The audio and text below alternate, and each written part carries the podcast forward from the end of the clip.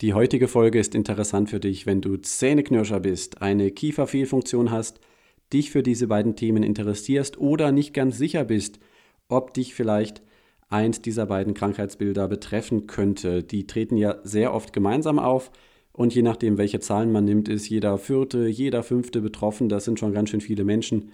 Lohnt sich dazu ein bisschen etwas zu wissen. Fokus heute ist das Thema CMD, Kraniomandibuläre Dysfunktion, auf Deutsch Kieferfehlfunktion. Es wird darum gehen, wie es sein kann, dass eine Kieferfehlfunktion zu einer Beinlängendifferenz führt. Warum kann ein Beckenschiefstand Kopfschmerzen machen? Wusstest du, dass man einzelne Zähne ausbalancieren kann und dass es Kieferorthopädie für Erwachsene gibt? Das und einige weitere Themen Uwe Rössler, mein Gesprächspartner, ist Heilpraktiker für Osteopathie, Yogalehrer, Rolfer und CMD-Experte mit sehr, sehr viel Erfahrung in der Behandlung von CMD-Patienten. Er arbeitet in Prien und in Rosenheim und hat selbst auch Erfahrungen gemacht mit einer CMD. Im heutigen Interview berichtet er von beidem, einmal von seiner persönlichen Erfahrung und einmal das ist ausführlicher von seiner Erfahrung als Therapeut, hat auch einige sehr anschauliche Patientenbeispiele dabei. Ursprünglich war das Interview gar nicht zur Veröffentlichung in Audioform bestimmt, sondern ich habe das Ganze einfach als Gedankenstütze für mich mit dem Smartphone aufgenommen und daraus ein Kapitel für mein Buch Schluss mit Zähneknirschen gemacht. Allerdings kann man natürlich in so ein Kapitel immer nur Auszüge reinnehmen, und das Interview an sich ist so reichhaltig, dass ich es einfach gerne zur Verfügung stellen möchte. Ich freue mich sehr, dass Uwe Rössler damit einverstanden ist. An dieser Stelle nochmal viele liebe Grüße an Uwe, jemand, der wirklich äh, viel Ahnung hat, falls ich das nicht eh schon zweimal gesagt habe. Lieber zu oft als zu wenig. Was ich an Uwe Rössler auch sehr schätze, ist, dass er sich interdisziplinär vernetzt mit Zahnärzten, Kieferorthopäden und so weiter. Werdet ihr auch in der heutigen Folge merken. Ein paar Stellen habe ich rausgeschnitten. Da hat mir Uwe Rössler im Gespräch so ein paar Grafiken gezeigt oder an einem äh, Schädel und an einem Skelett äh, ein paar Dinge gezeigt. Das ist jetzt im Audioformat nicht so interessant, aber alles andere habe ich drin gelassen. Ich habe es jetzt nicht so moderiert natürlich, wie ich ein Podcast-Interview moderiere. Sprich, vielleicht gibt es auch mal eine Stelle, wo ein Fachwort fällt, das ich dann nicht erläutere oder so etwas. Aber das Allermeiste dürfte, glaube ich, schon ganz gut verständlich sein. Wie immer ersetzt der Podcast kein Gespräch mit einem Arzt vor Ort und keine persönliche Therapie vor Ort. Wir sagen hier unsere persönliche Meinung und können keine Haftung dafür übernehmen, was du daraus machst oder auch nicht. So, jetzt bin ich gerade noch durch eine spontane Kinderdorf-Kissenschlacht unterbrochen worden.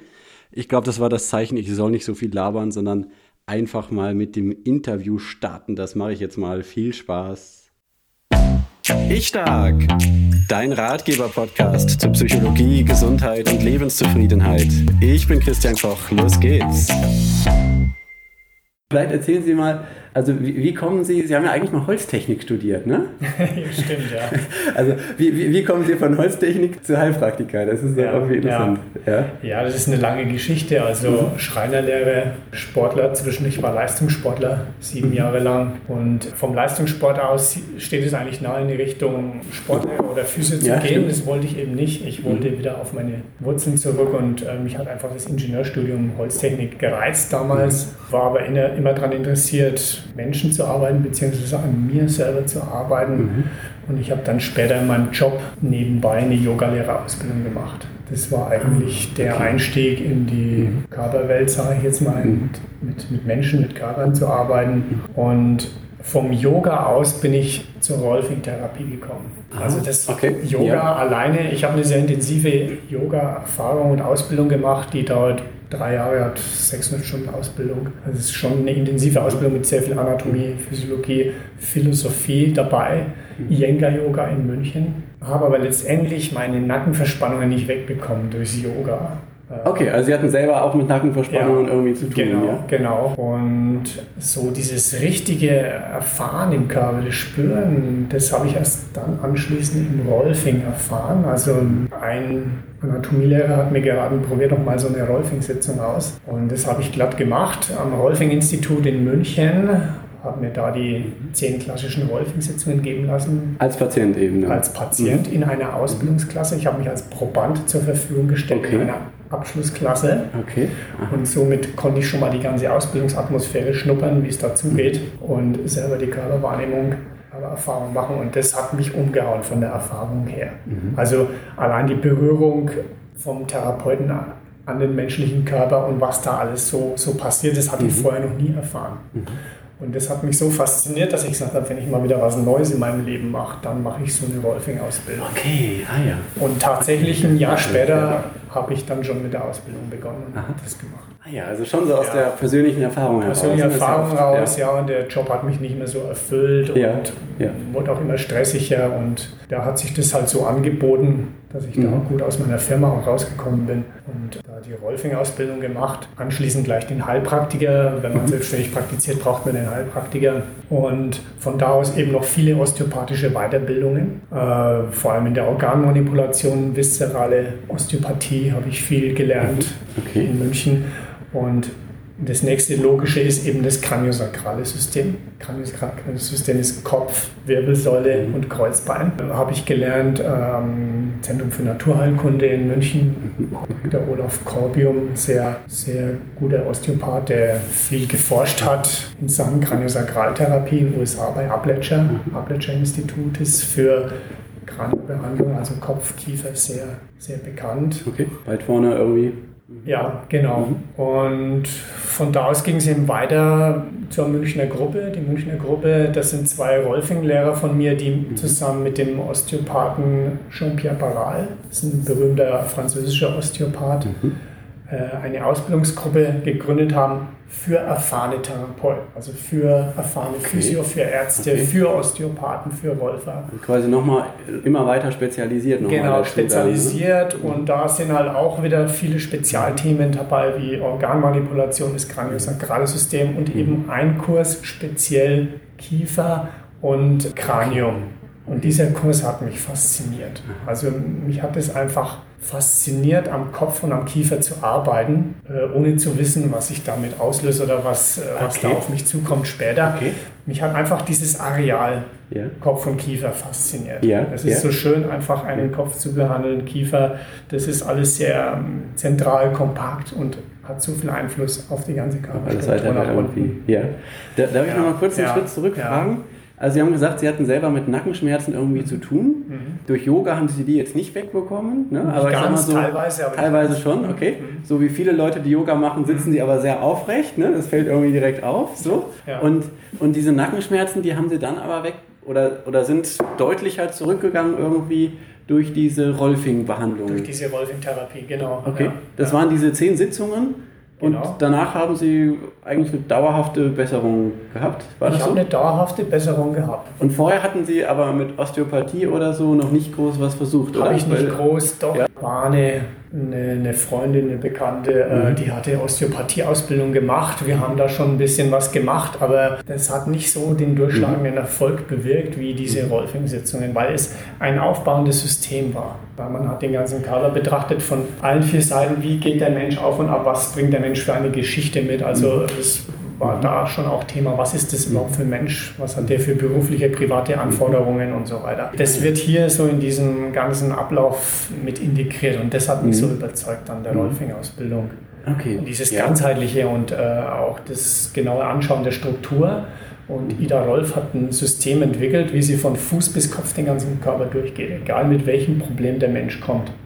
Und das fand ich mhm. das, das Schöne, es, mhm. es hat ein System, einen roten mhm. Faden, ja, ein Thema kann Füße und Rücken sein, mhm. ein Thema ist die Atmung, ein Thema ist Kopf-Kiefer. Das mhm. kommt aber meistens erst am Schluss bei den mhm. klassischen Rolfing-Sitzungen. Mhm. Und äh, Kernsitzungen sind 4 und 5, also Beckenboden und Bauch, also die Körpermitte. Mhm. Und das Schöne ist, man kann da langfristig eine Körperstruktur verändern. Bei den Osteopathen ist es meistens so, es will auch der Patient, der will mit einer Sitzung den maximalen Erfolg. Das okay. ist nicht, das ist, äh, das ist toll, das ist mhm. beeindruckend, aber das ist oft nicht so dauerhaft, mhm. als wenn ich dem Patienten, dem Klienten Zeit gebe, das zu integrieren. Also wir reden mhm. da von Integration. Deswegen normalerweise zehn Sitzungen oder zumindest waren das genau. zehn. Genau. Und also, die, die strecken sich über welchen Zeitraum dann? Die strecken sich über einen Zeitraum, also man lässt zwischen den Sitzungen zwischen ein und vier Wochen Zeit. Das ist die mhm. Empfehlung vom Rolfing-Institut. Ich habe die Erfahrung mhm. gemacht, ein bis zwei Wochen ist besser, nicht zu lange der Abstand. Okay. Ich lasse das aber letztendlich den Klienten selber entscheiden. Mhm. So ein knappes Guck, halbes Jahr ist das dann irgendwie. Wenn man das mhm. so in den Abständen macht. Ja. Aber die meisten Menschen, die jetzt mit akuten Problemen kommen, auch mit CMD kommen, äh, arbeiten wir schon kompakter. Okay. Also, und viele wollen auch nicht diesen ganzen Zyklus machen. Mhm. Da muss man halt schauen, was man mit zwei, drei Sitzungen maximal erreicht. Ich mache ein Angebot, aber letztendlich mhm. entscheidet der Klient selber, mhm. wie weit er gehen möchte. Mhm. Und aufgrund der vielen Fortbildungen, aufgrund der Erfahrung hat sich natürlich meine Arbeitsweise auch verändert dadurch. Ja, also vieles, was ich früher genau nach Rezept gemacht habe, wie man es in der Schule lernt, hat sich natürlich verändert nach zehn Jahren ja. Praxis. Ähm, da guckt man natürlich anders und schaut, wo kann ich was optimieren. Mhm. Und äh, ich muss sagen, vieles erreicht man in zwei bis drei Sitzungen. Ja, da mhm. passiert schon mal sehr viel. Und es kommt immer auf den Klienten an, wie bereit ist er mitzugehen, wie bereit ist er selbst mitzuüben. Mhm. Man versucht als Therapeutin Klienten eigentlich mal wach zu halten. Ja, wenn ich am Fuß arbeite, dann soll der Patient es spüren. Okay. Ich lasse ihm eine Bewegung dazu machen. Er soll die Verbindung vom Becken zum Fuß spüren. Diese, diese Integrationsmaßnahmen nennen wir das. Die sind eben ganz wichtig. Das macht einen großen Unterschied, wenn es der Patient passiv auf der Liege liegt, gar nichts spürt, gar nichts mitkriegt. Der Therapeut macht irgendwas, hinterher mhm. steht er auf, mag zwar eine Verbesserung da sein, aber es ist nicht so im Bewusstsein. Ja, nicht das so wie wenn ich schon mal diese Bewegung gemacht habe, dann habe ja. ich die irgendwie abgespeichert genau, und genau. weiß irgendwie, so fühlt sich das eigentlich, so könnte sich das anfühlen ja, oder, oder ja. so hat sich das da angefühlt. Ja. Genau. Und wichtig ist immer eben das Body Reading, sagen wir dazu, vor der Sitzung und nach der Behandlung mhm. Äh, und auch immer den Patienten fragen, wie stehen Sie? Wie fühlen Sie sich auf den Füßen? Wie ist die Verbindung zum Boden? Wie ist die Verbindung nach oben? Wie ist die Atmung? Das ihm auch selber spüren lassen. Ja, wie fühlt sich das an vor der Behandlung? Wie fühlt sich das an nach der Behandlung? Mhm. Natürlich gibt es noch gewisse osteopathische Tests, wo ich die Wirbelsäule, die ISG, natürlich das fließt da mit rein. Also es mischt sich letztendlich aus, äh, aus langfristiger Behandlung und eben kurzfristiger Behandlung eben mhm. diese. Äh, und diese Techniken habe ich vor allem in der Baral-Osteopathie gelernt. Baral ist jemand, der sehr minimalistisch arbeitet. Also dieser französische Osteopath Jean-Pierre Baral. Okay. Ähm, der eben sein Ziel ist in drei, vier Minuten. Äh, also das ist natürlich höchst Minuten. Ja, okay. will der das, das, das Hauptthema erreicht haben. Mhm. Ja.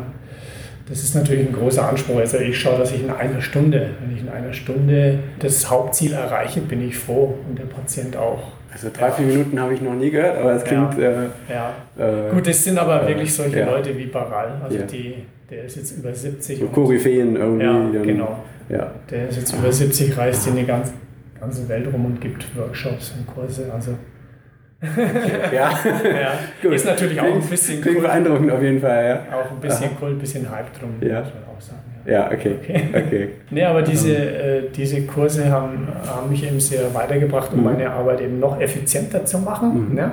Zum einen eben, um möglichst schnell auf den Punkt zu kommen, ja, aber auch nicht den Patienten überfordern, weil oft ist es gar nicht so gut, wenn man direkt an die Hauptbaustellen geht, sage ich mal und lieber, lieber, lieber dem Patienten ja. Zeit gibt. Ja. ja. also ich behandle in mhm. manchen Sitzungen, wenn der Patient kommt mit einer starken CMD, mhm. nicht unbedingt gleich am Kiefer in der mhm. Sitzung. Da warte ich zwei, drei Sitzungen manchmal, arbeite am Becken, arbeite an den Füßen, guck, was ist da noch. Und oft ist es auch sehr präsent vom Brustkorb ausgehend, mhm. dass hier eben starke Einschränkungen sind. Dies wiederum wirkt sich auf die Halswirbelsäule und auf den Kiefer aus. Viele erfahren eine Erleichterung in der Halswirbelsäule und im Kiefer, wenn ich erstmal den Brustkorb befreie.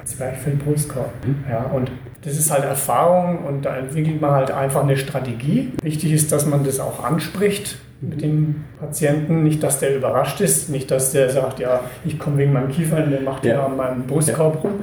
Was soll das? Sondern man muss muss es halt auch verbalisieren und äh, dem Patienten erklären, was man da genau tut, mit welcher Absicht. Das ist ja so ein bisschen was, das, das ja. kennt man ja so von Osteopathie. Ne? Ja. Irgendwie man hat ja. Rückenschmerzen und dann macht er was am Fuß oder so. Ne? Mhm. Genau. Und sozusagen. Ähm, ähm, und Sie sagen, das ist auch manchmal gar nicht so gut, direkt dahin zu gehen, wo mhm. so der Kern des Problems ist. Mhm. Also meine äh, Idee mhm. jetzt dazu ist, sozusagen, wenn ich mein Problem im, im Kieferbereich habe und das ist mhm. ganz stark und ich habe das schon lange, dann hat sich das irgendwie nach unten hin ausgewirkt und dann gehen Sie eben her und sagen, möglicherweise ist es besser, erstmal diese, mhm. diese ja. Folgewirkung irgendwie so ein bisschen abzudämpfen, um, um dann an den Kern zu gehen. Ist, ist es so? Oder ja, das könnte ja. man so betrachten. Es mhm. wäre eine Möglichkeit, ja. Es gibt ja mhm. immer mehrere Möglichkeiten, aber das wäre zum Beispiel eine Möglichkeit. Das mhm. wäre eine absteigende Symptomatik, mhm. wo sich eben vom Kiefer aus nach unten hin die Körperstatik mhm. verändert hat dass man da erstmal die Auswirkungen behandelt. Mhm. Es kann aber auch sein, dass es eine aufsteigende mhm. Symptomatik ist, dass es eben vom Becken und der Wirbelsäule kommt mhm.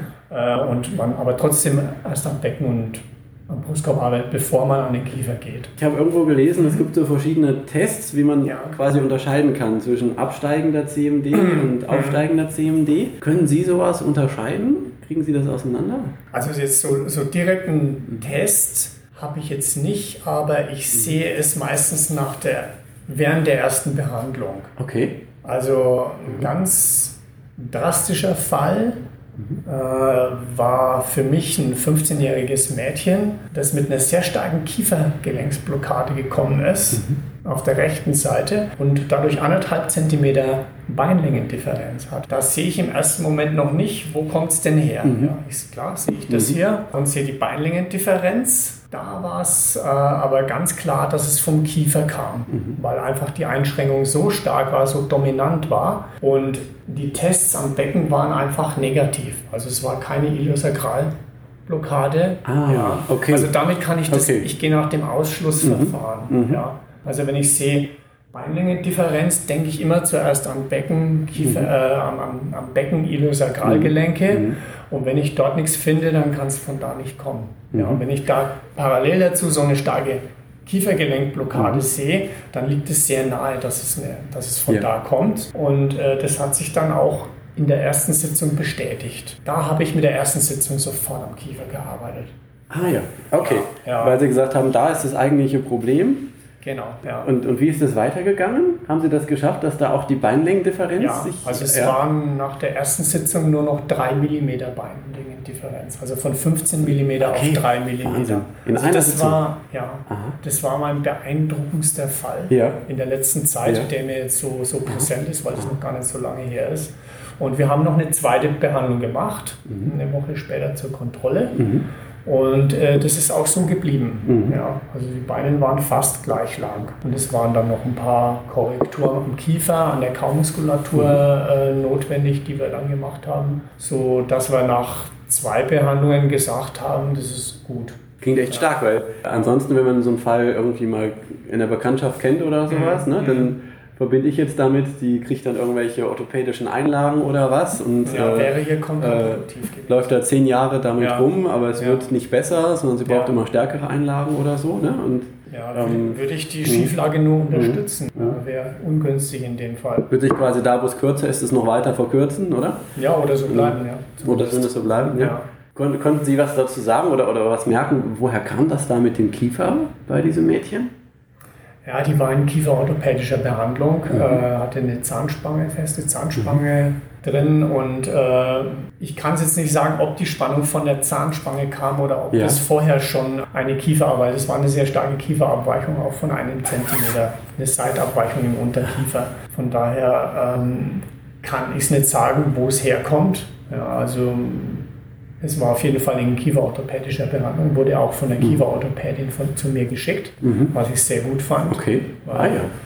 Äh, das ist eben das, was ich hier eben auch schreibe, diese, diese Zusammenarbeit mit mhm. Kieferorthopäden mhm. und Zahnärzten, mhm. weil man da eben als Rolfer oder als Osteopath eben sehr gut unterstützen kann. Okay. Ja. Ah ja, also das ist ja wirklich, also das, das höre ich ziemlich selten, dass jetzt ein Kieferorthopäde sagt, äh, äh, geh doch mal zum, zum Osteopathen oder zum Rolfer. Mhm. Ähm, wobei ich den Eindruck habe, dass in unserer Zeit so ein bisschen das Bewusstsein wächst. Das Bewusstsein ne? wächst so und gut, es war mhm. auch eine Folge von meiner, es publik zu machen. Also mhm. ich hatte Kontakt mit der, mhm. mit der Praxis und mich vorgestellt okay. und meine Arbeit präsentiert. Mhm. Und das war halt eine Folge davon, eine mhm. positive Folge davon, dass die Ärzte darauf reagieren. Und das ist ja so momentan mein großes Projekt, dass ich eben mhm. Kontakt aufnehme mit Zahnärzten und Kieferorthopäden und eben sage, das und das kann ich machen, das und das kann ich unterstützen. Ich habe auch einen PowerPoint-Vortrag äh, vorbereitet, habe auch hier schon kleine Workshops mit Zahnärzten und Kieferorthopäden gemacht, ah, ja. sodass die sehen, wie ich arbeite. Mhm. Äh, und, und, was ich eben für Erfahrungen auf dem Gebiet habe, mhm. wie ich eben die Sache begleiten kann. Und das ist bei Zahnspange, bei mhm. Zahnspange finde ich es eigentlich sehr wichtig, das Ganze mhm. osteopathisch zu begleiten. Mhm. Mhm. Also Zahnspange, das ist ja schon so, also gerade wenn es ja. eine dauerhafte ist, oder? Da, da, wird ja schon eine Menge an Fest Kraft irgendwie ausge eine Menge ausgewirkt. Ne? Kraft äh, mhm. ausgelöst. Oft ist es so, dass die höchste Spannung halt beim Einsetzen der Zahnspange entsteht mhm. oder wenn sie halt nachjustiert wird. Und wenn halt in der Phase ein Osteopath unterstützt, mhm. ja, sprich die Schädelplatten, die, die Nähten da innen, wo es blockiert ist, auch die Zähne, also wir können auch, also ich balanciere auch die Zähne aus, ja, kann auch die einzelnen Zähne so ausbalancieren. Das können Sie auch? Ja, mhm. ja das machen wir auch. Mhm. Okay. Mhm. Das sind osteopathische Techniken, die man hier an den Zähnen machen kann. Auch die Zähne sind Teile unseres Bindegewebenetzes. Ja. Mhm. Wir alle, mhm. unser menschlicher Organismus ist umhüllt von einer Faszie, mhm. die wie ein Taucheranzug den ganzen menschlichen Körper mhm. umzieht. Und wenn ich ins Detail gehe, sehe ich einzelne Muskelfasern. Mhm. Ähm, die auch wieder umschlossen sind. Die auch wieder umschlossen sind, wie mhm. zum Beispiel die Bauch-Rumpffaszien, mhm. hier die Rückenfaszien. Mhm. Und es geht bis auf einzelne Muskelfasern, bis ins letzte Detail mhm. rein. Ja. ja.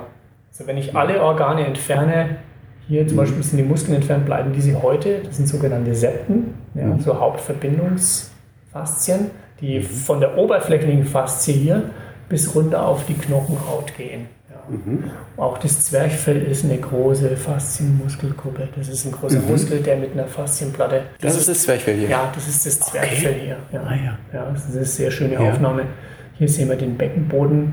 Hier mhm. sehen wir die Faszien, die an der Wirbelsäule entlang gehen und mhm. Zwerchfell und Beckenboden miteinander verbinden. Mhm.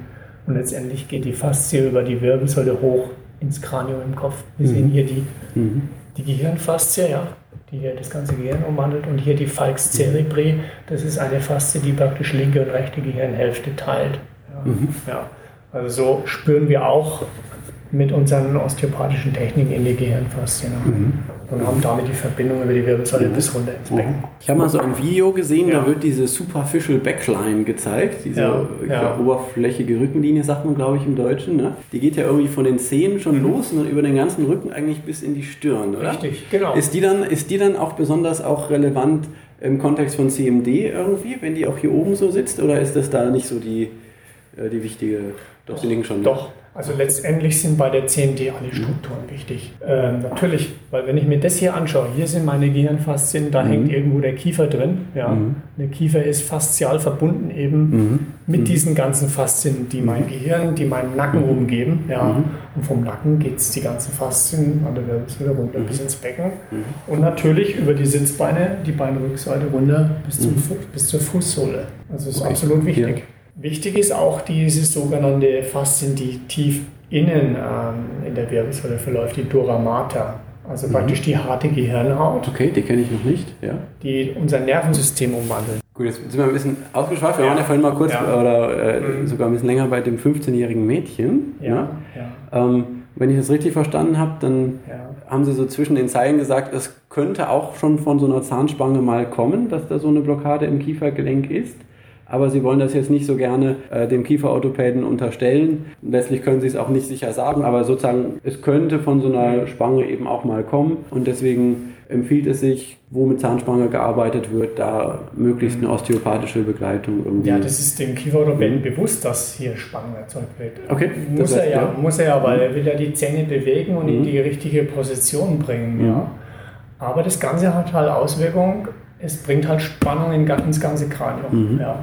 Das mhm. würde ich auf jeden Fall osteopathisch mhm. Kann ich auch aus okay. eigener Erfahrung ja, berichten. Ja. Das ist ja wirklich ein wichtiger ja. Hinweis. Also ich habe jetzt so, äh, auch wenn ich mich damit beschäftigt habe, hätte ich doch erstmal gedacht, so Spannung auf den Zähnen, ne? das ist vielleicht hier so Kiefer oder so, mhm. aber dass es sogar aufs ganze Kranium, auf den ganzen Schädel geht. Ja, ne? das, äh, äh, geht auf den ganzen Schädel mhm. und wie gesagt, absteigende Symptomatik kann sich auch aufs Becken auswirken mhm. und Beinlänge mhm. differenzieren. Stimmt, wie in diesem Fall, den Sie da hatten.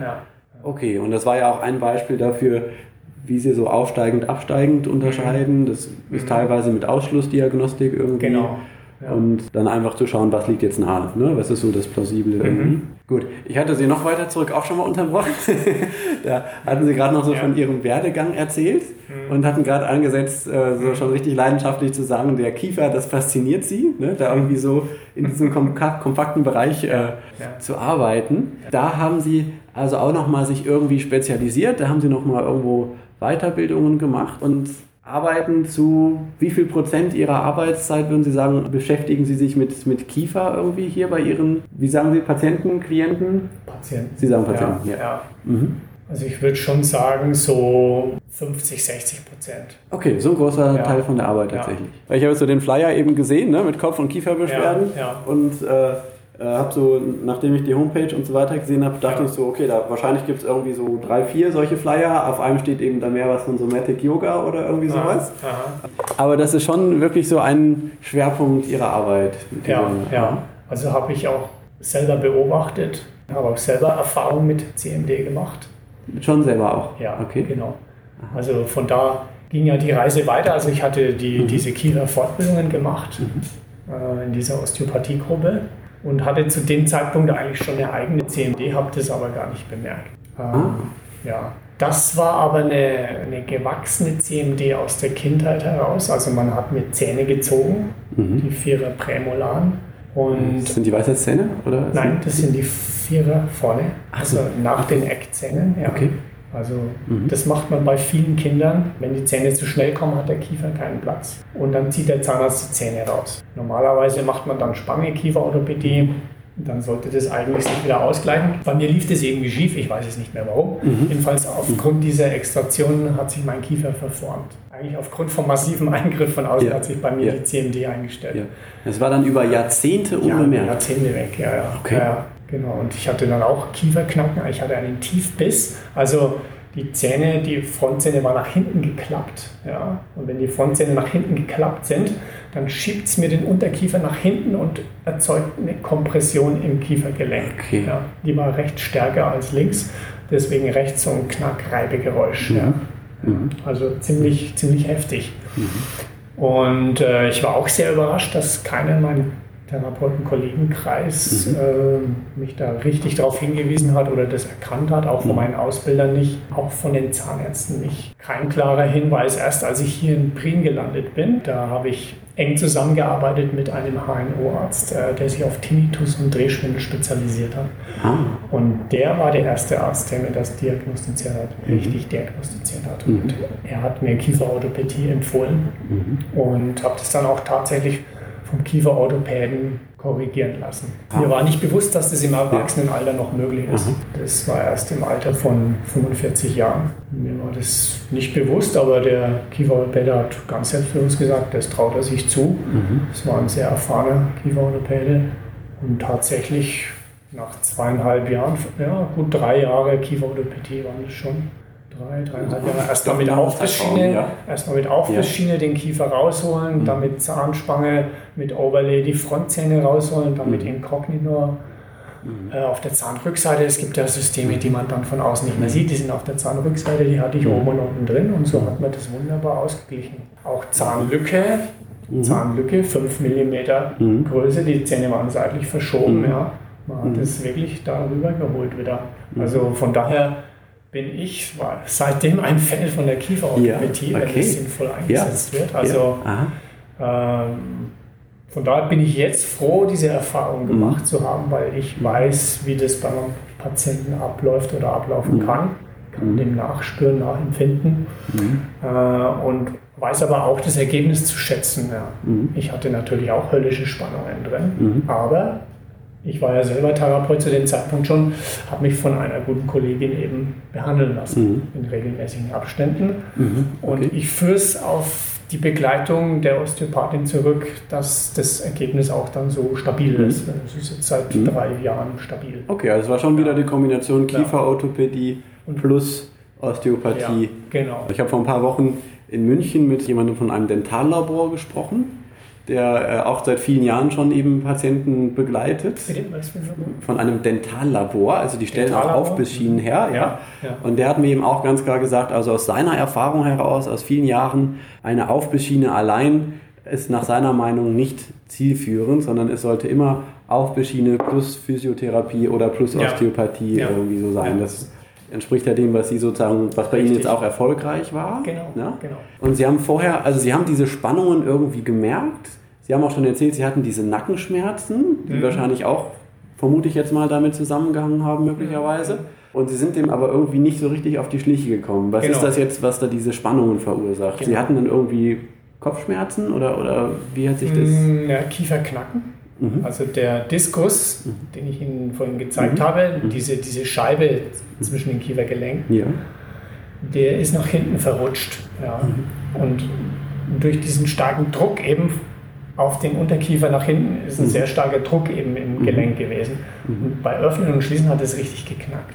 Ja, also es war mechanisch hörbar von außen. Und das war eigentlich der Hauptinitiator. Äh, hatte leichtes Ohrgeräusch, leichten Tinnitus, auch ausgelöst, ja, ja. aber das war ja sekundär. Mhm. Äh, und auch immer wieder Spannung im Kiefernackenbereich. Mhm. Also die Spannung hat sich vom Kiefer auf den Nacken verlagert. Ja. Mhm. Da hatte ich viele ehrgeizige sportliche Kollegen, die mhm. gesagt haben, ah, das kriegen wir so hin. Aber nee, no way. Allein mit so etwas Osteopathie nee. oder so. Ja, irgendwie. ja. Von ja. daher bin ich, wie gesagt, ein großer Fan von der mhm. Kieferorthopädie, mhm. wenn es äh, so sinnvoll eingesetzt wird. Mhm. Hätte man sie jetzt sozusagen ja. im Radio bringen können letzte Woche, da gab es so Beiträge, irgendwie hier die Bundes, Bundesgesundheitsministerium äh, Bericht, äh, Kieferorthopädie, äh, ja, fraglich, ob das überhaupt was bringt oder nicht nur Ist der Schönheit dient, so mhm. war gerade so die Diskussion. Ne? Dann hätte man sie eigentlich bringen können mit der Aussage, bei mir war es gut ja. und hat definitiv einen gesundheitlichen Effekt. Richtig, genau. Ähm, denn so eine CMD, die bleibt ja dann auch für die nächsten 20 Jahre vielleicht nicht so, wie es ist, sondern vielleicht wird es auch schlimmer oder so, wenn es nicht behandelt wird. Und so spart die Krankenkasse bei Ihnen jetzt viel Geld ja. durch diese Geschichte. Dann. Genau, mhm. ja. Ja, okay. durchaus ein positives Ergebnis. Ja. Wenn ich das fragen darf, geschlafen haben Sie aber gut. Äh, es hat sich am Schlaf auch ausgewirkt. Schon auch. Ja, ja. ja auch. Also ich hatte auch dieses Beißen, dieses Knirschen mit mhm. drin. Mhm. Nachts. Ich habe das erstmal mit so einem Aqualizer getestet. Das ah, ja. ist hier dieses ja. Äh, Wasserpolster. Genau empfehle ich auch jedem Patienten. Ich mhm. habe die auch hier. Ich gebe die auch mit nach der ersten ah, Behandlung, weil ja. damit kann ich den Patienten erstmal ganz leicht testen lassen, mhm. ja, beißt er nachts oder beißt mhm. er nicht. Wenn der zerbissen wird, dann weiß ich definitiv, ja. dass er beißt. ähm, ist eine ganz tolle Sache und ganz mhm. einfach anzuwenden. Mhm. Und dann guckt man eben, also ein Teil ist es nicht nur rein mechanisch, ein großer mhm. Teil ist mit Sicherheit psychisch, emotional weil der Mensch einfach träumt nachts, verarbeitet irgendwelche mhm. Sachen und beißt aufeinander. Mhm. Ja, also, oder dieses typische sich durchs Leben beißen ja, oder die Zähne aufeinander beißen. Auch die mhm. Leistungssportler, die Spitzensportler, die auf dem, ja. auf, dem Start ja. sind. Gell? Und es geht letztendlich viel auf mhm. den Biss. Mein Kieferorthopäde hat auch gesagt, man beißt sich so durchs Leben durch. Mhm. Ja, also, ja, genau. Man schluckt viel, macht den Mund nicht auf. Ne? Ja, und beißt. Ähm, Denke ich auch manchmal so. Schlechte Ernährungsweise, mhm. hastiges Essen, keine Zeit mhm. mehr hineinschlingen. Ja. Normalerweise beißen wir am Tag maximal eine Dreiviertelstunde die Zähne aufeinander. So beim, beim Schlucken und Kauen, meinen Sie? Generell, ja. Mhm. Essen einnehmen, gut, wenn man jetzt eine Viertelstunde mhm. Kauen pro Essen einrechnet, mhm. haben wir ja schon eine Dreiviertelstunde. Außerhalb von diesem Essen beißt man vielleicht nochmal eine 30 bis 40 Minuten am Tag aufeinander, mehr mhm. nicht. Und ansonsten sind die Zähne berührungsfrei. Eigentlich freischwebend. Kann keine CMD entstehen. Und auch beim Essen ja. ist ja doch immer so ein Speisebrei eigentlich zwischen den Zähnen. Ja. Ne? Da gibt es ja auch normalerweise nicht so den ganz richtig, direkten Kontakt. Da habe ich einen gewissen Abstand. Also richtig mhm. aufeinander mhm. beißen die Zähne. Ich habe mich neulich mit einer Zahnärztin mhm. unterhalten. Es kam von der Zahnarzt, Zahnärztin selber diese Aussage, 30 mhm. bis 40 Minuten am Tag, wo man mhm. die Zähne tatsächlich aufeinander beißt. Mhm. Das ist nicht viel. Alles andere, was mehr ist, das ist einfach... Äh, ja. Mhm. Stress, biologisch. Okay, ja, interessant. Ja, ja ich habe auch so, ja, so einen Equalizer eben mal genutzt. Ja. Und äh, der Vorteil davon ist ja auch, dass man den auch tagsüber durchaus mal eine Zeit lang drin haben kann, wenn man jetzt nicht gerade Radiosprecher ist oder so. Da habe ich gemerkt, aha, es gibt tatsächlich auch tagsüber Situationen, wo ich die Zähne aufeinander beiße. Ne? Das, das fällt dann an dem Ding auch einmal auf, wenn man, man in so beobachtet sich dann. Ja. ja, also das hat mich da auch erstaunt. Ja. Das ist dann genau dieses, was über die 30, 40 Minuten dann hinausgeht. Ne? Genau. Mhm. Das ist eben ganz wichtig, dass wir eben dass ich eben auch dem Patienten zeige, was kann er dagegen mhm. tun. Ja, also ich bin jetzt kein Psychologe, kein Psychotherapeut, mhm. aber ich kann A über die körperliche Behandlung die Psyche beeinflussen. Das passiert automatisch, somatoemotionell. Ja, mhm. also es lösen sich auch traumatische Blockaden, können sich während einer Sitzung lösen. Das passiert ab und an. Traumatische Blockaden durch so eine, eine Rolfing-Osteopathie-Behandlung. Ja. Wie ja. geht das? Ähm, der Mensch wird plötzlich durch eine Berührung am Körper oder durch, ein, durch die Lösung einer Blockade mhm. an ein früheres Trauma erinnert, weil sich dieses Trauma in Form von eingefrorener Energie, Emotion abgespeichert hat. Das wird gerade hier sehr viel abgespeichert im Kiefer-Nackenbereich, mhm. aber auch im Bauch. Also ich habe zum Beispiel irgendwie ja. irgendwo eine traumatische Situation erlebt mhm. und habe das damals so im Bauch abgespeichert, also hat sich da irgendwie, weiß ich nicht, was verkrampft, wie auch immer. Ja. ja? ja. Und, ähm, und eigentlich seit Jahren immer wieder unter diesem Trauma auch gelitten. Mhm. Und dann komme ich in so eine Praxis, erfahre irgendwie Rolfing, mhm. der Osteopath fast genau dahin an diese Stelle. Und das löst quasi auch dann bei mir im Gehirn wieder, auch mhm. mit den Emotionen verknüpft irgendwie genau. diese Erinnerungen aus. Genau. Und dann ja. kann sich das manchmal da auf einmal lösen. Es kann sich manifestieren, es kommt ja. an die Oberfläche, ja. diese, diese mhm. emotionale Energie. Mhm. Der Patient bricht in Tränen aus mhm. äh, oder wird traurig. Das ist oft sehr unspektakulär. Mhm. Das ist jetzt nicht großes Ausrasten oder so, sondern da fließt eine, eine kleine Träne, mhm. da ist Trauer spürbar, mhm. da ist Wut spürbar, mhm. je nachdem, in welche Richtung es geht. Aber das kann auf solcher körperlichen Ebene eben an die Oberfläche kommen mhm. und sich ein Stück weit auflösen. Ich will nicht sagen, dass das eine Psychotherapie ersetzt, mhm. aber ich kann schon mal ein, oder es passiert automatisch nicht, ich schubse das an, also ich mhm. provoziere das auch nicht, äh, sondern das passiert. So ein und Nebeneffekt. Das ist ein mhm. Nebeneffekt, mhm. genau. So sehe ich das mhm. Für meine Arbeit. Ja. Und das haben Sie auch schon erlebt hier? Ja, das mhm. kommt hin und wieder vor. Mhm. Das haben wir auch in der Ausbildung gelernt. Mhm. Das ist auch Teil unserer Ausbildung gewesen. Das gehört einfach mit dazu. Ja. Okay. Was, ja. was sagen dann die Patienten? Also ja. die rechnen ja wahrscheinlich nicht damit, dass die hier auf einmal anfangen zu weinen. Doch, die meisten Doch. rechnen schon damit. Die meisten haben da schon so eine Ahnung. Ja. Also ich habe erlebt in den letzten zehn Jahren, es passiert nichts, was der Patient nicht verträgt, wenn ich als Therapeut neutral bleibe. Ja, ich bin einfach nur neutral, ich bin da ich ignoriere nichts, aber ich gieße auch kein Öl ins Feuer. Und wenn man diese Neutralität behält als Therapeut und das Vertrauen vom Patienten, kann da sehr viel Positives äh, sich lösen. Wenn ich das jetzt so mit meinem Hintergrund vergleiche, psychologischer Berater, ja, ne? ja. Ähm, da würde ich für mich auch sagen, es gibt so dieses beim, beim Klienten, was wir Widerstand nennen. Ne? Ich mhm. merke, mhm. eigentlich mhm. müsste der mal an seine Angst vor seiner Schwiegermutter ran. Ja? Mhm. Und immer wenn es dahin kommt, dann, dann schwenkt er so ein bisschen weg. Ne? Dann lenkt er das Thema ab. Ne? Das ist so wie, mhm. Mhm. wir nennen das dann so ein Widerstand, ne? der weicht dem aus. Ja. Und da merke ich für mich, okay, vielleicht ist er da noch nicht so weit ja. oder man muss irgendwie sanfter rangehen. Ne? Und dann gehe ich jetzt nicht so invasiv vor, sondern ich bleibe eben neutral als, als äh, psychologischer Berater. Und ähnlich wäre es quasi hier mhm. dann auch so bei Rolfing Osteopathie, wenn Sie irgendwo merken, genau. da, da sträubt sich der Patient regelrecht gegen irgendwie, weiß ich nicht, eine Handbewegung oder Berührung oder was Sie da merken. Mhm, ja, und dann würden Sie dann da. Gewisse ja. Körperbereiche auch. Okay. Gerade der Kiefer ist für viele ein sehr intimer Bereich. Mhm. Ja, also da lässt nicht jeder Patient mhm. unbedingt sich gleich behandeln. Das ist auch ein Grund, warum ich den Kiefer mhm. oft nicht in der ersten Sitzung behandle, weil ich einfach erstmal das Vertrauen vom Patienten gewinnen mhm. möchte, äh, bevor ich den Kiefer behandle. Weil ich weiß, es ist auch ein mhm. emotional sensibler Bereich. Und Sie gehen ja sogar dann ja. eben mit Handschuh dann eben auch in den Mund rein, ne? Genau. Okay. Richtig. Das, das merken Sie schon so oder das sagen die Patienten dann erstmal, gehen wir nicht in den Mund? Ja, oft merke ich so ein mhm. bisschen, äh, beziehungsweise ich frage die auch. Also ich mhm. sage, okay. ich sehe das und das und ich möchte gern mit dem Handschuh innen die Kaumuskulatur lösen. Mhm. Ist das in Ordnung für Sie? Passt mhm. das? Und die meisten sagen dann sofort, ja klar. Aber mhm. allein durch diese Frage ähm, mhm. erweckt man schon Vertrauen, als wenn man mhm. halt da, als da einfach ohne Vorwarnung dran geht, sag ich mal.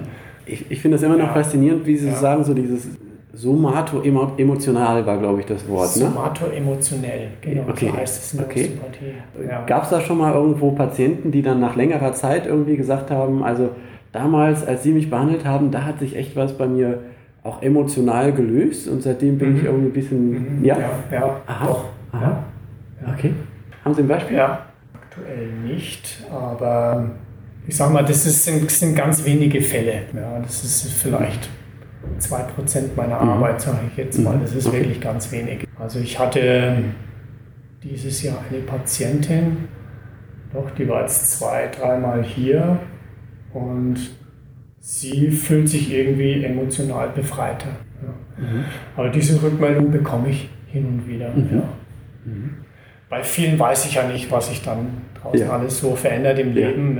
Die sind dann irgendwie weg. Die sind dann halt einfach mhm. weg. Mhm aus welchen Gründen auch immer. kann so, so sein. Alles gut oder unzufrieden? Ja klar. Ja, ja. Kenne ich nee, auch. aber ich, ich kann es jetzt nicht so wirklich in große mhm. Zahlen fassen. Also das mhm. sind schon eher seltene Fälle, mhm. sage ich jetzt mal. Ja. Okay. Weil es auch wahrscheinlich ja, nicht mein ja. Hauptfokus ist. Ich finde es auf jeden Fall faszinierend. Ja. Also auch jetzt so aus Sicht psychologischer Beratung. Ja, ja. Also ich, ich finde es so, total einleuchtend und plausibel. Mhm. Für mich ist es noch neu. Ne? Also so. Okay. Ähm, also ich, ich arbeite selber eigentlich relativ viel auch so mit, mit körperlichen Zusammenhängen. Ne? Also gerade wenn so mhm. emotional, ne, ich sag mal, jemand bringt seine Wut nicht zum Ausdruck oder sowas, ja, mhm. oder steht viel unter Stress, da ja. arbeite ich mit den Klienten schon gerne viel auch über den Körper und darüber eben an die Emotionen ranzukommen. Ne? Mhm. Gestalttherapie? Ähm, ja, auch, mhm. auch. Ja. Genau, aber eben sozusagen, dass da so der richtige Handgriff, gut, Sie machen es jetzt nicht gezielt, haben Sie gesagt, aber dass trotzdem so dann der Handgriff, der dann für den Patienten richtig ist, dann sowas auslöst, das, ich ja, weiß nicht, ob es ja. ein Handgriff ist, aber ich habe einen doch einen drastischen Fall. Es liegt schon einige Jahre zurück. Da mhm. war ich eigentlich erst frischer Rolfer. Es gibt im Rolfing die fünfte Sitzung, das ist die Bauchsitzung. Und da hatte ich den ganzen Bauch behandelt. Der Hüftbeuger geht durch, den, durch die Bauchorgane durch, ja. Mhm. Und der ist nach der Bauchbehandlung in Tränen ausgebrochen, also mhm. ein gestandener Mann. Und der ist aufgestanden und hat gesagt, ach, das war jetzt gut. Der hat so richtig gesagt, ja, das, da, da hat sich jetzt was gelöst und er findet es super. Ja, so, das, das ist ein signifikantes äh, Merkmal, zum mhm. Beispiel jetzt. Mhm. Ja. Ansonsten ist es eher so, ja, ganz dezent, sag ich mal. Ja. Ganz dezent, ja. Und ich weiß auch nicht, ob mir das alle Patienten erzählen würden, was sie da so erleben. Mhm. Ja. Muss auch nicht sein. Nicht. Ja. Muss auch nicht sein. Ja. Äh, das ist mir auch gar nicht wichtig. Mir ist es auch nicht wichtig, manche, die, wenn ich am Kopf arbeite, die sehen irgendwelche Bilder, die sehen irgendwas aus der Kindheit, die, die sagen mir auch mhm. teilweise, was sie da sehen. Mhm. Und ich sage nur, ich sehe nichts. Mhm. ich spüre nur, mhm. ja. Mhm. Und ich sehe nichts und ich interpretiere auch nichts. Mhm. Ja, aber ich finde, das ist der größte Fehler, den man hier als Therapeut machen kann, wenn man anfängt zu interpretieren. Ja, weil das ist dem Klienten seine Geschichte und die kann der am besten, am besten verarbeiten. Ja. Da bin ich nur da bin ich nur äh, dankbar und demütig, wenn sowas passiert, ja. Mhm. Und ähm, mhm. ja. Okay, also ich merke bei Ihnen auch, Sie haben so ein ja. ganz klares Bewusstsein, ja. so, ne? wo ist mhm. meine Kompetenz in meiner genau. Rolle hier ja. und, und mhm. äh, wo endet die auch? Ne? Wo Richtig. verweise ich dann weiter? Sie haben gesagt, bei Psychologie Richtig. verweisen Sie eher weiter. Ne? Genau. Ne? Genau. Ich habe jetzt, ich weiß nicht mehr, auf dem Flyer oder auf der Homepage steht irgendwo etwas von Stressmanagement. Stressmanagement, ja. ich glaube, das ist, den, den Begriff habe ich aus der Recherche aus, also ja. Muss ich ein bisschen dementieren. Also direkt, so. direkt Stressmanagement okay. würde ich jetzt nicht sagen, dass okay. ich das anbiete, mhm. aber somatische Übungen, die mhm. den Stress reduzieren. Ja. Okay. Da habe ich mhm. auch eigens eine DVD entwickelt. Ah ja. Das ist äh, Somatic Education nach Tom Hanna. Das ist sehr Feldenkreis ähnlich. Und das ist eigentlich mein Stressmanagement. Also ich mache diese Übungen selber täglich, kombiniert mit meinem Yoga, mit Yoga-Sonnengrößen. Wenn der Patient offen dafür ist, dann sage ich, Wir machen eine extra Stunde. Ich zeige Ihnen acht Übungen. Ja. Da ist auch eine Übung für den Kiefer mit dabei. Ja. Die Kieferübung die ist leider nicht auf der DVD, die ist nur in meinem äh, Heftchen drin. Ich habe das Ganze auch noch in, in Papierform. Das schult zum einen das Gehirn, man macht mal ungewohnte Bewegungen. Im Yoga gibt es auch diesen Löwen, ja, wo ich ganz bewusst Ja. auch Energie rauslasse, ja, Aggression rauslasse, den mache ich auch ab und zu mal im Kurs. Ja. Ähm, das ist einfach ganz wichtig, weil hier bin ich verschlossen in dem Bereich. Ja. Die Patienten kommen so rein. Schulter nach oben, Kiefer verspannt. Das ist meistens ein Komplex, der verspannt ist. Ja. Und hier die Leute schon mal aufmachen, dann hier noch den Kiefer schön öffnen, auch die Zunge. Es gibt auch Techniken, wo man äh, die, jetzt hier nicht drin, äh, das ist der, ah, ja, das ist der Löwe, genau. Ah ja. Auch mit den Augen Ja. diagonal, also Zunge rechts und Augen links oben, Ja. so diagonal zum Beispiel. Ja. Ja. So. Man kann auch im Extremfall, das mache ich äußerst selten, Mhm. äh, die, die Zunge mit einer Serviette umwickeln und kann auch selber sich so ein bisschen die Zunge dehnen. Oder ich kann auch dem Patienten zeigen, wie er selber mit einem Handschuh oder mit dem Finger seine Kaumuskulatur Mhm. massiert. Oder wenn es nur das ist von außen, ja. So, Mhm. so ein bisschen massieren, die Kaumuskulatur. Wie gesagt, diese Drehung Mhm. hier in verschiedene Richtungen. Einfach da Bewusstsein Okay. hineinbringen in Ja, diesen ja, ja. Bereich.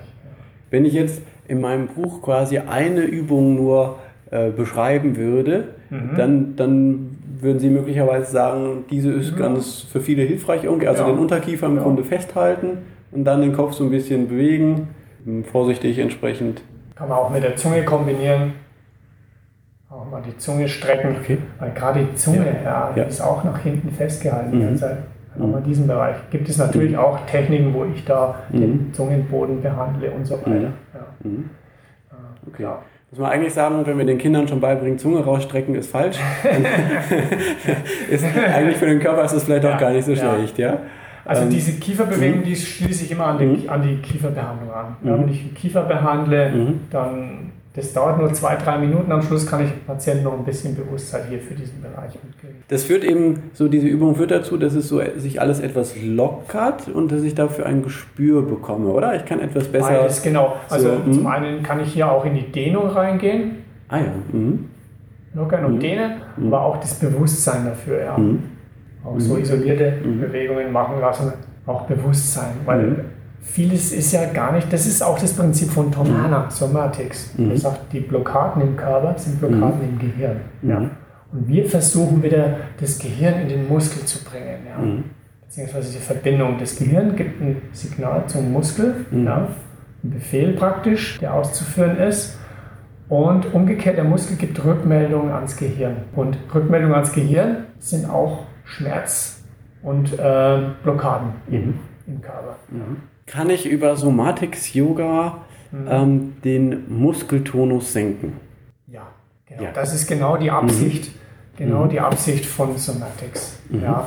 Diese hohe Anspannung, Ja. ja. die kann ich durch diese Übungen, äh, speziell durch diesen Cat Stretch, das ist eine Abfolge von acht Übungen.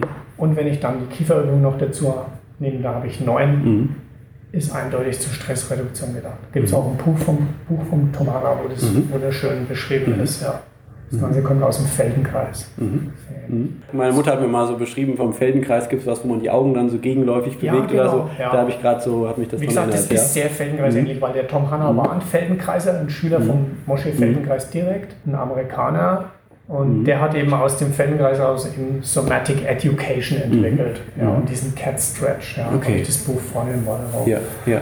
Der einzige Unterschied, den ich jetzt weiß zum Feldenkreis, ist, ich gehe bewusst in eine Gegenspannung. Ich habe bei jeder Somatics-Übung eine Bewegung und eine Gegenbewegung, wo ich auch bewusst mal in Anspannung reingehe. Das macht meines Wissens nach Feldenkreis nicht. Okay. Und so diese Senkung des Muskeltonus, die kommt dann aus dieser, da spielt wahrscheinlich Dehnung eine Rolle, da spielt irgendwie bewusstes Loslassen, bewusstes Anspannen, irgendwie so das, die Abfolge davon eine Dehnung Rolle? ist, wieder, Dehnung ist wieder ein bisschen eine andere Geschichte. Okay. Dehnung Okay. ist eher, wenn ich verkürzte Faszien Mhm. habe, verkürzte Muskelfaszien. Deswegen biete ich auch immer mehr dieses Faszien-Yoga an, weil hier Uh. gehen wir bewusst in Dehnung Sieht ja hinein. stark aus, ja? Ja gut, ich mache das mit Hilfsmitteln. Kann nicht jeder Patient so nachvollziehen. ich mache das äh, gezielt mit Hilfsmitteln und in abgemilderter Form. Ich sag mal, Somatics ist eher die Blockade im Kopf und mit Rolfing, wo ich ja auch mhm. in die Muskelfaszien eintauche, mhm. öffne ich die Blockade eben direkt im Muskelbindegewebe. Ja. Mhm. Und nach meiner Erfahrung kann ich mit Somatics nichts alles lösen. Ja, ich mhm. kann noch so hellwach und noch so bewusst sein, mhm. Wenn ein Gelenk blockiert ist, wenn die mhm. Gelenkkapsel verklebt ist, wenn die Muskelfaszie verklebt ist. Da muss ich schon super erleuchtet sein, dass ich da durchkomme. Okay, dann sind Sie hellwach und kriegen hellwach ja. mit, da stimmt was nicht. Ja, aber, aber ich, ich krieg's nicht auf. Ja. ja. Das okay. ist meine Erfahrung, die okay. ich gesammelt habe. Und da die Kombination eben, ja, ich kann hier auf der Behandlungsbank kann ich eben die Blockade manuell mhm. lösen und kann dann sagen, um den Behandlungsfolg zu stabilisieren mhm. oder weiter auszubauen, mhm. Hier kann ich ein Übungsprogramm mhm. mit an die Hand geben. Somatics einmal um vom Kopf her bewusst freizuhalten und natürlich mhm. bewusstes Dehnen durch mhm. Faszien-Yoga zum Beispiel oder mit diesen Black Rolls eben. Ja. ja. Die schätze ich auch immer mehr. Ja. Also ich habe auch SAS Black Rolls drüben, mache auch ähm, einmal im Monat so einen Black Roll Workshop, um den Leuten zu zeigen, dass sie es richtig machen, weil viele sagen, aua, das tut weh. Ja. Äh, meisten kaufen eine zu harte Rolle, deswegen empfehle ich die Medium, die etwas weichere mhm. Rolle äh, für die Beine und für den Rücken. Mhm.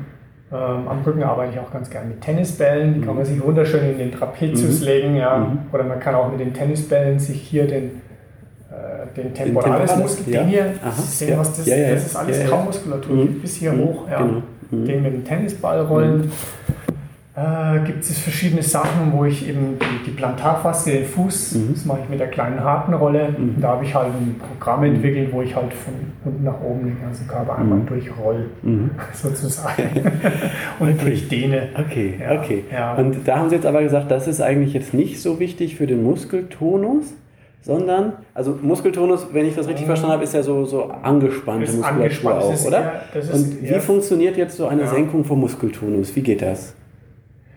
Also Muskelton ist für mich eher innere Anspannung. Okay. Und das erreiche ich mit diesen somatischen Übungen. Das okay. erreiche ich eher mit Körperbewusstsein, ja. mit Körperwahrnehmung. Ja. ja.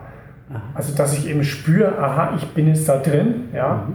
dann sage ich, okay, dann gehen wir noch mehr rein. Dann gehen wir bewusst noch stärker mhm. in die Spannung rein, mhm. ja, bis ans Maximum, mhm. bis es nicht mehr geht. Und dann gehe ich langsam und bewusst mhm. wieder raus und öffne diesen Bereich. Und jetzt spüre ich, ah, wie fühlt es sich an, wenn ich hier geöffnet bin. Okay. Und dann hat das Gehirn was gelernt. Aha. Ja. Okay.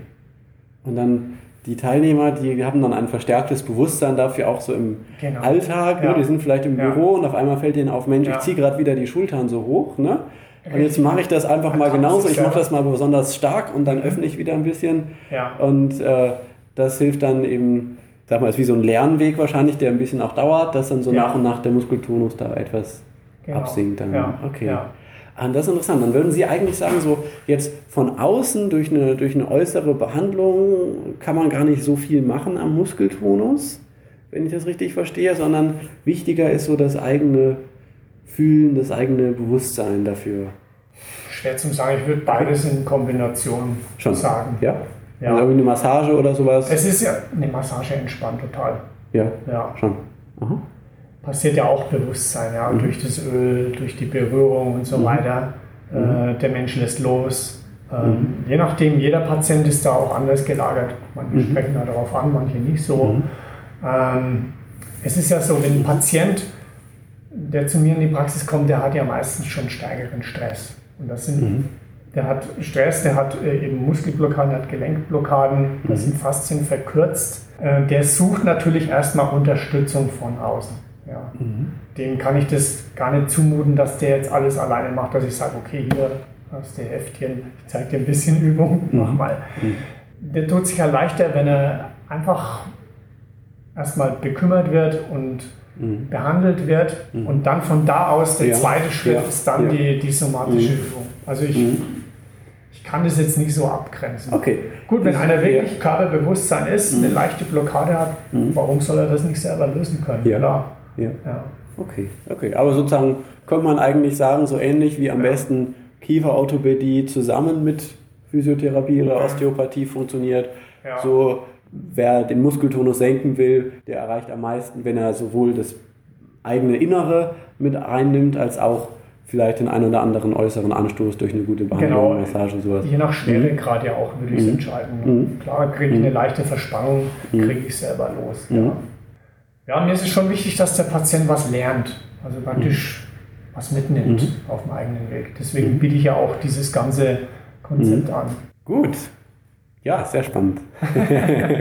Ja, Sehr spannend. Vielen Dank. Ja, also es ist eine ganze Menge. Ja, das, äh, ja. ja. äh, ich tue auch das- ein bisschen schwer, das zu sortieren.